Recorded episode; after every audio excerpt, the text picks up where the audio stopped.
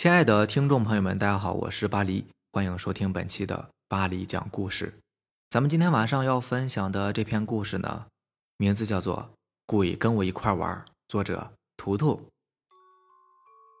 我们这所大学里啊，一共有三个篮球场地并排着的，中间和外面那两个塑胶地板完好无损，篮球架子也是油漆锃亮的，很新的。但是最靠近里面那个场地呢，却是凹凸不平的水泥地，篮球架子也是铁锈斑斑，有些部位呢还被腐蚀掉了，而且篮板也没有。学校也不管，就这么一直放着也不修理。冬天还好，出来打篮球的人不多，可是，一到了闷热的夏天，同学们吃完晚饭都爱聚集到篮球场地来玩。那些打得很蹩脚的男生也都来了。其实他们呢，主要就是凑个热闹，但却也占着一个位置。那天傍晚吃完晚饭，我就抱着篮球去了球场。只见那两个好的场地呢，已经站满了人，不免有点失望。看看正在等着上位的几个男生呢，都是一些不怎么会打的人，心想就算是等到跟他们一起玩，那也是没劲。于是拍着自己的篮球，走到了最靠里面的那个破烂场地上。这时候我才发现，它虽然地面是凹凸不平的，但是总归还是水泥地板嘛。篮球架虽然生锈了，但所幸那个篮筐还在，投个球什么的还是没有问题的，勉勉强强的也能玩吧。于是我一个人就在那里玩起球来。玩着玩着，我突然发现球场边上多了一个人，那个人正看着我玩球呢。趁投完一个球的空隙间，我看了他一眼，他穿了一身红色的球服，嚯，一米八的高个子，修长的身躯和四肢，头发飘逸，真是一个打篮球的好料子呀。而且还是一个帅哥，见他一直站着看着我玩呢，我不禁冲他喊：“同学，来一块玩啊！”他麻利的跑过来：“好啊！”一过来呢，就进入了状态。我传了一个球给他，他顺利接住，一个转身，身子轻轻往前一跃，球被漂亮的投入筐里，真不错呀！我惊叹：“兄弟，你是哪个系的？以前怎么没见过你啊？”“哦，我是物理系的，前段时间身体不好。”在家里面休养了好一段时间呢，上个星期才回学校的。哦，这样啊，你球技这么好，真应该加入我们学校篮球队啊。嗨，不行，我的腿现在还没有完全康复呢，医生也叮嘱我，千万不能做剧烈运动，只可以这样简单的玩玩。说完，他揉了揉左腿。哎，真是遗憾呐，要不这样，以后你想玩球了就来找我，我住在 B 栋三零幺宿舍，你一说叫王翔的，他们都知道。行啊，那一言为定了。我正愁没有人玩，憋得慌呢。他高兴地说道。就这样边聊边玩，一直到天黑，实在是看不清了，没法玩了，我们才意犹未尽地回到宿舍。临分开的时候，我们约定明天下午还去篮球场玩球。刚进宿舍，室友阿南就冲我腰上捅了一把：“你这家伙啊，真有意思！我们这边在等着人顺呢，你不来打，自己跑到那个破球场上玩了半天，真有意思。”去去去！你们打球那么烂，我才不跟你们玩呢。今天我玩的不知道多过瘾呢。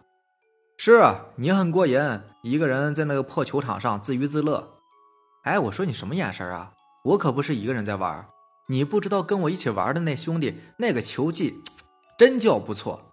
要不是他左腿受伤了，我敢保证我们整个学校啊，没有人打得过他。我说着说着得意起来。只见阿南瞪大眼睛，惊奇的问道：“啊？”你说有人跟你一块玩？对啊，你没看到吗？一个穿着红色球服的男生，还挺帅的。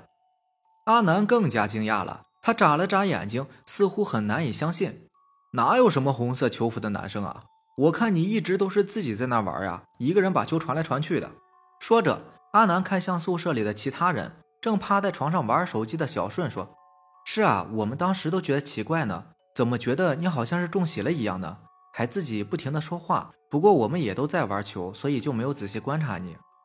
这下换我惊呆了，不可能的！我明明跟那个男生一直玩到天黑的，他还告诉我说他是物理系的。一直坐在凳子上的阿辉突然站起来：“你说什么？他是物理系的，还穿一身红色的球服？”“是啊，怎么了？”阿辉满脸恐惧，声音都变得发颤了。“我有个老乡也是物理系的。”他说：“他们的体育委员篮球打得特别好，个子也很高，是高高瘦瘦还很帅的那种。那个体育委员特别爱打篮球，但是去年有一次打篮球，篮球架上的木板突然掉了下来，正好砸在他的左腿上。大家慌忙的把他送进医院。由于左腿伤的太严重，医院只好建议他截肢。他听了以后，好像是疯了一样，又吵又闹的。趁着晚上没有人，自己爬到了医院的最顶层，跳楼自杀了。说到这里，阿辉咽了一口口水。听说他死的时候就是穿着一身红色球服啊！我脑袋嗡的一声。这么说来，跟我玩了半天篮球的是鬼。宿舍里顿时变得静悄悄的，大家都不出声了，仿佛感觉阵阵阴冷从背后渗出。第二天傍晚，我应约来到了那块破烂的球场。只不过为了安全起见，我让舍友们都在其他球场上密切的关注着我。但是，一直等到天黑，那个穿红色球服的男生也没有来。第二天，我又去找物理系的系主任，向他询问这件事情。系主任告诉我说，物理系确实有个男生打篮球时被砸伤了左腿，因为接受不了截肢的原因，在医院跳楼自杀了。那个男生呢，以前是班上的体育委员，个子高高瘦瘦的，长得呢也比较好看，而且经常穿一身红色的球服。他就是在那个破烂的球场上受伤的，自杀那一天穿的正好是红色球服。从系主任办公室出来，我的脊梁骨阵阵发凉，身上却被冷汗浸湿了。从此以后，我再也不敢去那个烂球场上玩了，宁愿跟那些球技蹩脚的家伙们挤在一起。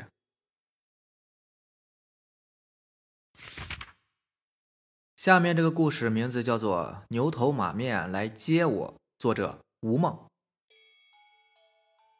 下面是本人的亲身经历，并非虚构，绝对真实。那是两千零八年的夏天，刚大学毕业的我呢，独自南下去了深圳，在人才市场找了一份外贸船务的工作，地点是在惠州。进厂后，办公室里的人呢，基本没有住在厂里宿舍的，因为宿舍实在是太差劲了。很大的一间房，放了四张床，没有卫生间。卫生间是在楼层的尽头。宿舍后面呢，就是一座山，所以宿舍即便是在夏天，也是凉飕飕的，都不用吹空调的。二楼一层呢，专门是给办公室的人睡的。三楼和四楼住的是员工。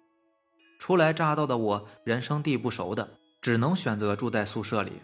住在宿舍的还有一个同事，那是人事部的小妹。因为工资低，所以也只能住在宿舍。整层楼也就我们两个人。厕所有很多的蹲位，也有鬼故事里面那些滴滴答答的水声，再加上破旧的门、水池，给人一种非常诡异的感觉。每天我早早的上个厕所，便不再喝水，以免半夜起来上厕所。那天正好是星期六，小妹去深圳朋友那里去玩了，所以就剩下我一个人。吃完中午饭以后呢，一个人闲得无聊。就躺在床上玩手机，玩着玩着，竟然不知不觉的睡着了。下面奇怪的事情就发生了。睡着睡着，我突然醒了过来，然后坐起身子。可是就在我准备下床的时候，一回头，吓了我一跳，因为床上还躺着一个我。确切的说，是我的灵魂起来了，但是身体却还躺在床上。那意思不就是我死了吗？我很惊讶。当时我的第一个反应就是我不能死。我身在外地，父母都不知道我死了，那可怎么办呢？还有我的工资卡，他们也不知道密码。我死了以后，我的钱他们都取不出来呀，所以我不能死。于是我又一次躺了下去，再次起来，想看一看能否把身体带起来。可是我失望了，身体依旧像是睡着了一样的躺在床上。我再次躺下去，再次尝试，可还是失败。我绝望了。也就在这个时候，门没有开，但是进来两个人。没错，是的，他们是穿门进来的。